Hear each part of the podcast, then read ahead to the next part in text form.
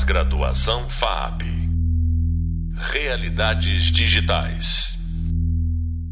Olá, aqui quem fala é o Gilles, professor dessa disciplina, e estou aqui com a Ana Vitória Leão, ex-professora do curso Rap Coding, aluna do curso de jogos da PUC São Paulo, atualmente pesquisadora na Homoludens e UI UX designer na Caixa Games Studio. Olá, tudo bem? Hoje vamos falar sobre a área de programação e como é o seu início, com o que devemos nos preocupar ao começar e quais dificuldades comuns que as pessoas encontram. Sempre que falamos sobre os primeiros passos na programação, temos o receio de ser algo de outro mundo, algo que somente algumas pessoas têm a capacidade de entender. Vamos conversar um pouco sobre como é o primeiro contato com a programação. Então, Ana, quando você começou a aprender programação, foi muito difícil entender como trabalhar com algoritmos? Olha, quando eu comecei a aprender programação, eu vou confessar que foi muito difícil, sim. eu tive uma certa dificuldade é, com a lógica de programação, que é algo um pouco é, peculiar, né? Tudo bem divididinho, você tem que aprender como a máquina é, pensa em si.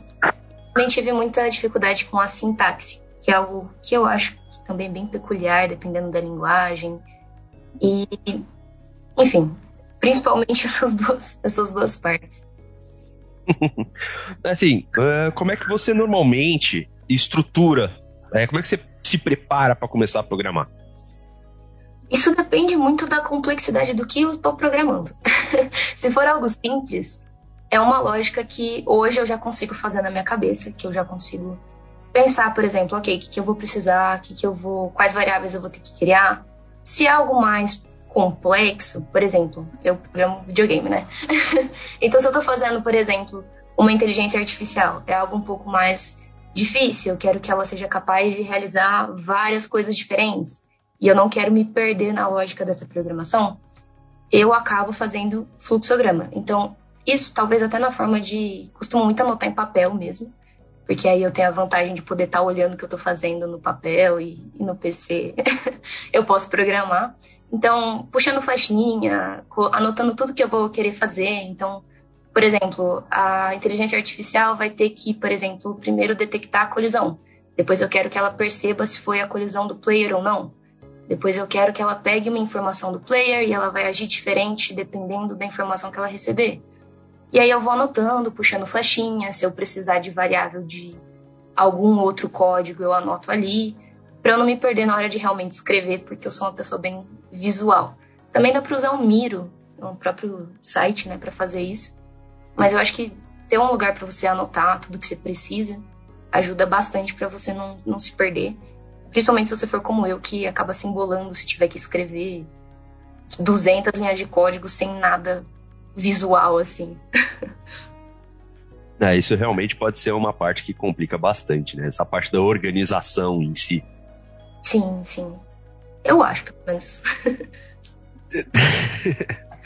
Olha, no caso, no curso a gente viu, foi comentado três tipos diferentes de fluxograma. Né? Então, a gente tem mais o fluxograma escrito, o fluxograma visual e também temos a, a, aquele fluxograma que é mais a lógica da máquina em si. Né? Esse uhum. último sendo dos mais raros da gente fazer. Né? Porque, afinal, se a gente já consegue fazer isso, não precisa nem do fluxograma em si. Né? Uh, só que a gente tem, a gente voltar, todo mundo que voltou a aprender, tá? a gente volta para aquele comecinho. Normalmente é muito estranho, né? A gente tem uma lógica por trás e a máquina não obedece essa lógica. Né? Como é que foi essa sensação para você nesse começo? No começo foi muito complicado.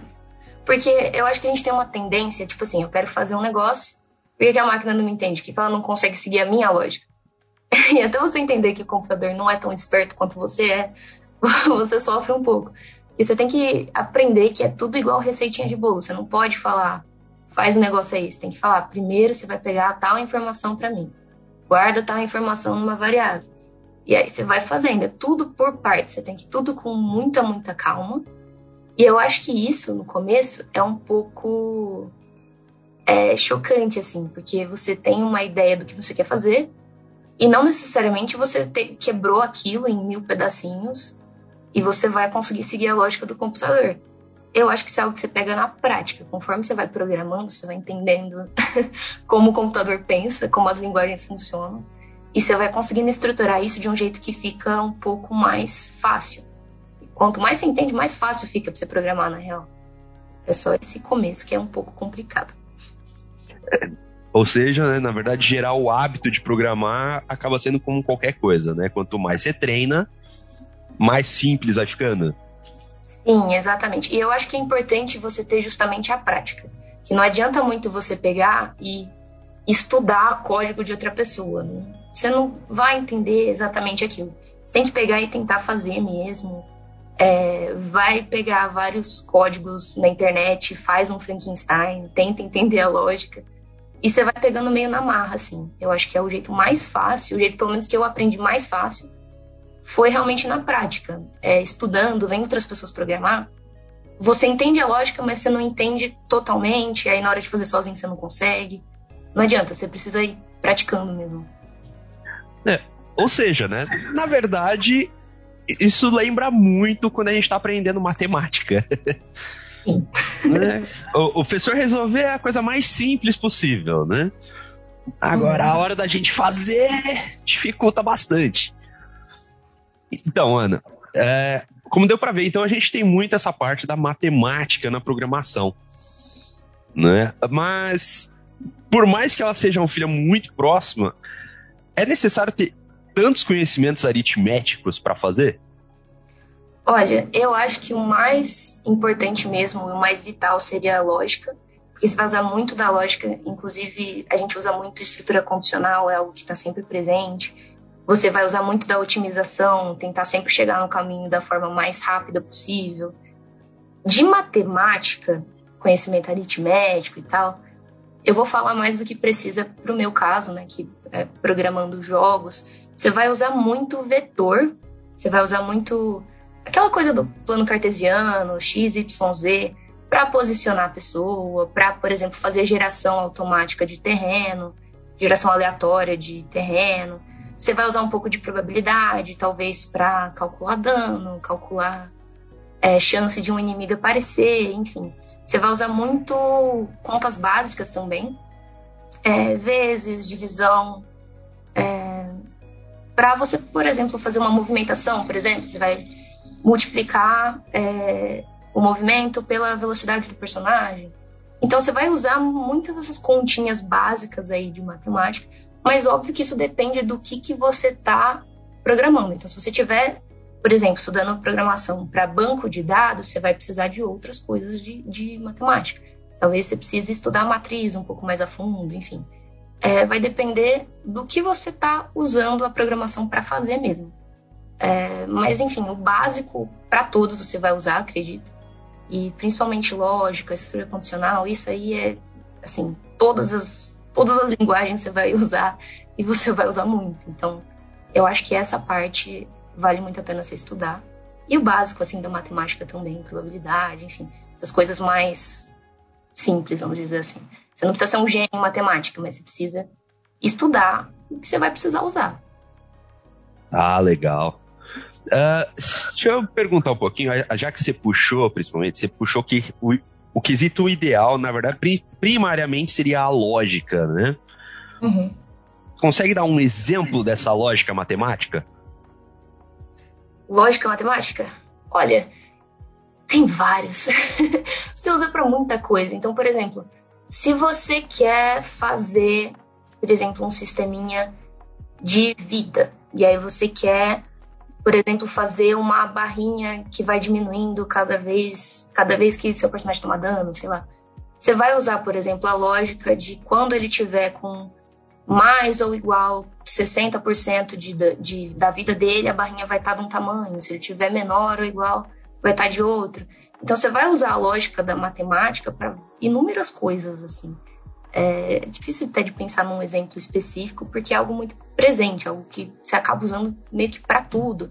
Se tal coisa for verdadeira, se tal coisa for falsa. Você usa muito matemática e muito a lógica em programação. Né, isso dá para entender bastante, né? tanto que fica até engraçado, né? Principalmente o pessoal que compara, vem com aquela ideia do pra que que eu tô aprendendo Bhaskara? Sim. Né? Ninguém nunca conseguiu na escola entender o porquê aprende a Bhaskara. né? Mas, na verdade, qual que é o grande valor, né? O valor principal dela seria porque ela é um gerenciador de lógica. Uhum. Né? Se a gente traduzir bem superficialmente, ela, ela sempre nos traz no mínimo dois resultados, um positivo e um lado negativo. Né? E aí isso daí acaba ficando uma coisa muito. É uma tomada de decisão simples. Né? A gente sempre tem. É, sempre vem algo positivo da nossa decisão ou algo negativo. Sim. Né? Até mesmo, às vezes, algo nulo, né? Algum valor nulo de percepção. Uhum. Uh, no caso, assim, das programações que você já fez, qual que é o maior nível de matemática que você acha que você precisou usar? Maior nível de matemática que eu precisei usar? Uh, provavelmente foi para geração de terreno aleatória. Eu queria que ele tivesse uma variação de altura e eu queria que ele ele variasse dependendo da do tamanho do terreno, né, que ele fosse gerar. Então, eu acabei precisando fazer altas continhas aí, pesquisar bastante também, porque eu não sou super super boa em matemática, então óbvio, como tudo que a gente não sabe muito, a gente vai estudar. Mas acho que foi que eu mais precisei de matemática foi para fazer isso daí, que eu tava fazendo um sisteminha de terreno para um jogo. Ah, entendi. É, isso daí realmente acredito que pode, né? Podem chegar em níveis bem complexos, né? Sim. É, eu lembro que eu conversando com uns colegas, e aí um ficou abismado quando ele descobriu que seria necessário trabalhar com matriz. Nossa, ninguém, a gente viu matriz uma vez na escola e nunca mais mexe.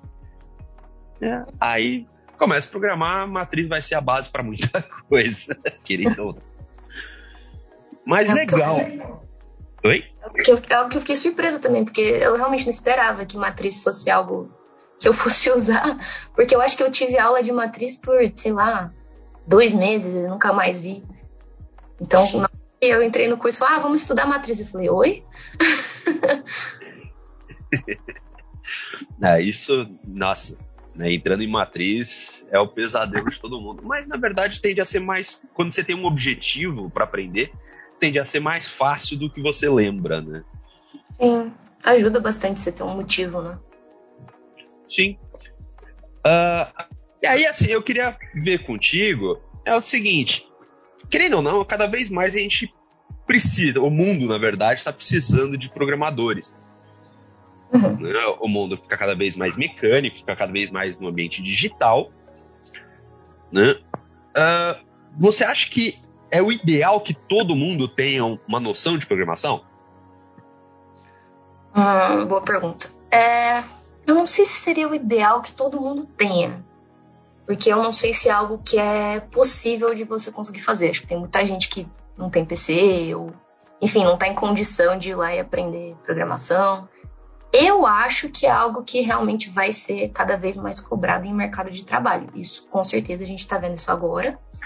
E eu acho que a tendência disso é aumentar, porque você tem uma quarta revolução industrial aí e tá tudo sendo trabalhado com máquina, né? Então, você vai ter muita gente, né, querendo programadores e procurando profissionais de programação, gente que mexe com tecnologia. Então, eu acho que é uma tendência do mercado as pessoas procurarem mais programação, irem atrás de programação. E, assim, não sei se é algo que vai ser uma transformação total aí em, sei lá, alguns anos no futuro. Não sei se vai ser algo que aconteça tão rápido. Mas eu acho que, assim, é com certeza uma tendência. E é algo que as pessoas, assim, que estão entrando no mercado de trabalho, deveriam se interessar por estudar porque é uma área que está crescendo muito e vai ter muita gente procurando, sabe, esses profissionais.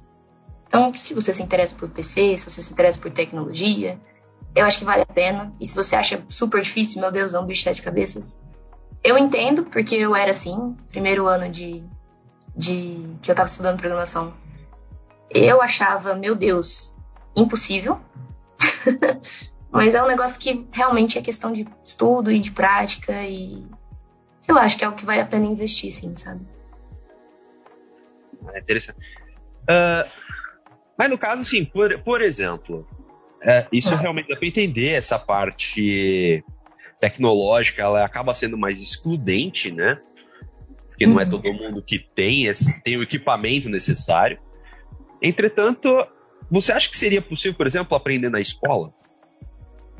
Eu acho que seria muito legal se tivesse. Eu acho que tem algumas escolas, né?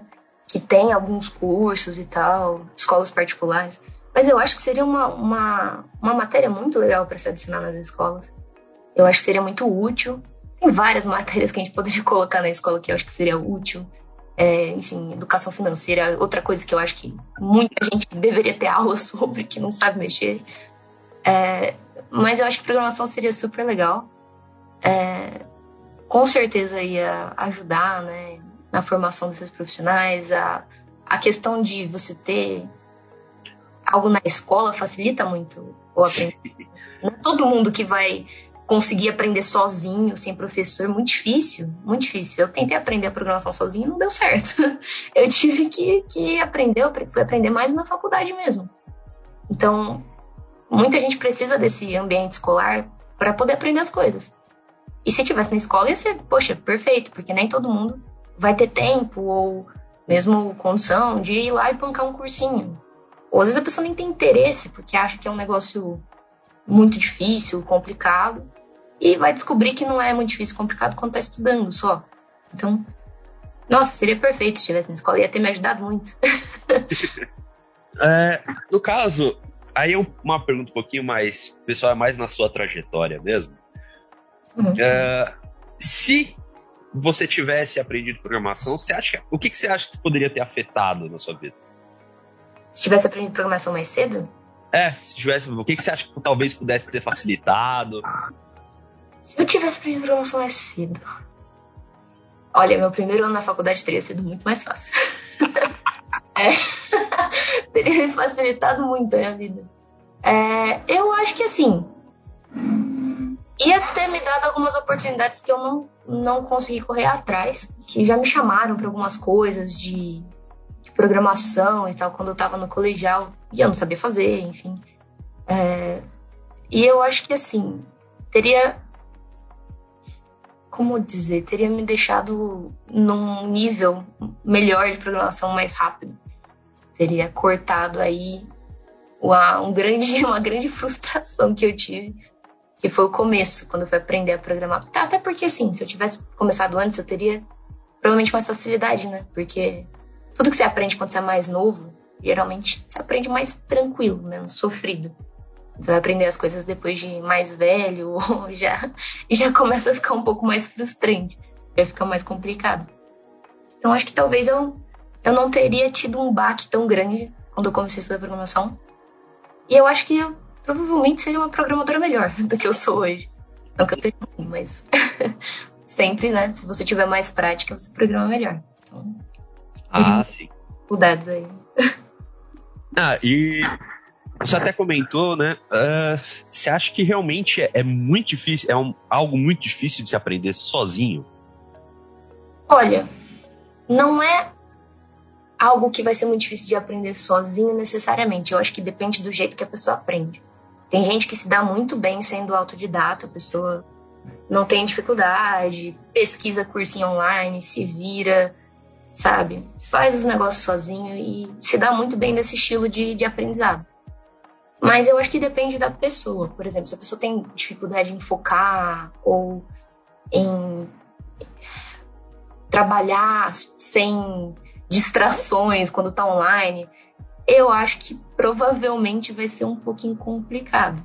É, eu tenho uma certa dificuldade de foco no online, eu acho que talvez isso tenha sido, inclusive, uma das coisas que fez o primeiro ano da faculdade ser um pouco mais complicado era que estava sendo introduzida a lógica de programação e a gente estava totalmente online, que era o primeiro ano da pandemia. Então, para mim, isso me dificultou muito, porque eu já tinha essa dificuldade da programação, que era algo que eu nunca tinha visto, e eu ainda tinha o fato de ser tudo online. E querendo ou não, é diferente, né? Você aprende as coisas online, aprende as coisas em pessoa. Mas de qualquer forma, eu tinha um, um, um professor, né? A questão é que se você vai fazer tudo sozinho, você tem que ter muita disciplina, você tem que ter muito foco, e eu acho que isso varia muito de pessoa para pessoa. É, se ela consegue manter isso, se ela não vai chegar na parte difícil, na parte que ela fica com dúvida e não tem ninguém para ir lá e ajudar ela a resolver aquela dúvida, ela não vai ficar frustrada o suficiente e desistir. Então você tem que ter muita perseverança, eu acho. Mas não é impossível, não. Eu acho que depende do tipo da pessoa. É, tem gente que se dá muito bem com isso e tem gente que não. Eu não, não sou uma delas. Não sou muito bem no quesito autodidata, assim. É, a gente até brinca, né? Acaba gerando um monte de gente que é guiada pelo Stack Overflow. Sim. Vamos Com... pegar o código de todo mundo e vamos tacar no nosso código, porque é assim que a gente resolve tudo. Acontece muito isso, né? A pessoa só vai fazendo um Frankenstein de códigos, junta tudo, e na hora de fazer o código fica meio perdido. É, eu lembro que eu tinha um colega que ele falava: para que, que eu vou criar do zero se alguém já criou? o único problema é que é, adap é adaptar para o que você está criando, né? Sim. Mas eu acho que jeito de programação isso não está nem errado, porque é um jeito muito bom de você começar a estudar. você junta os códigos e tenta fazer eles funcionarem entre si. Na marra, e mesmo sem querer, você acaba aprendendo o que está ali, você acaba entendendo aquele código forçadamente, porque ele nunca vai se adaptar perfeito para o que você quer que ele faça. Então você sempre vai ter que alterar ele e mexendo no código dos outros você acaba aprendendo e estudando de um jeito ou de outro. Eu acho que é uma, é uma parte, assim, uma fase no aprendizado de programação que, que é válida também, sabe? É um ah, querendo ou não, todo mundo vai ter que passar, né? Sim. Uh, bom, Ana, muito obrigado por participar desse podcast. Obrigada. Foi muito, foi muito legal escutar de alguém assim, que tem uma proximidade tão grande assim com, com esse começo desse aprendizado. Sim.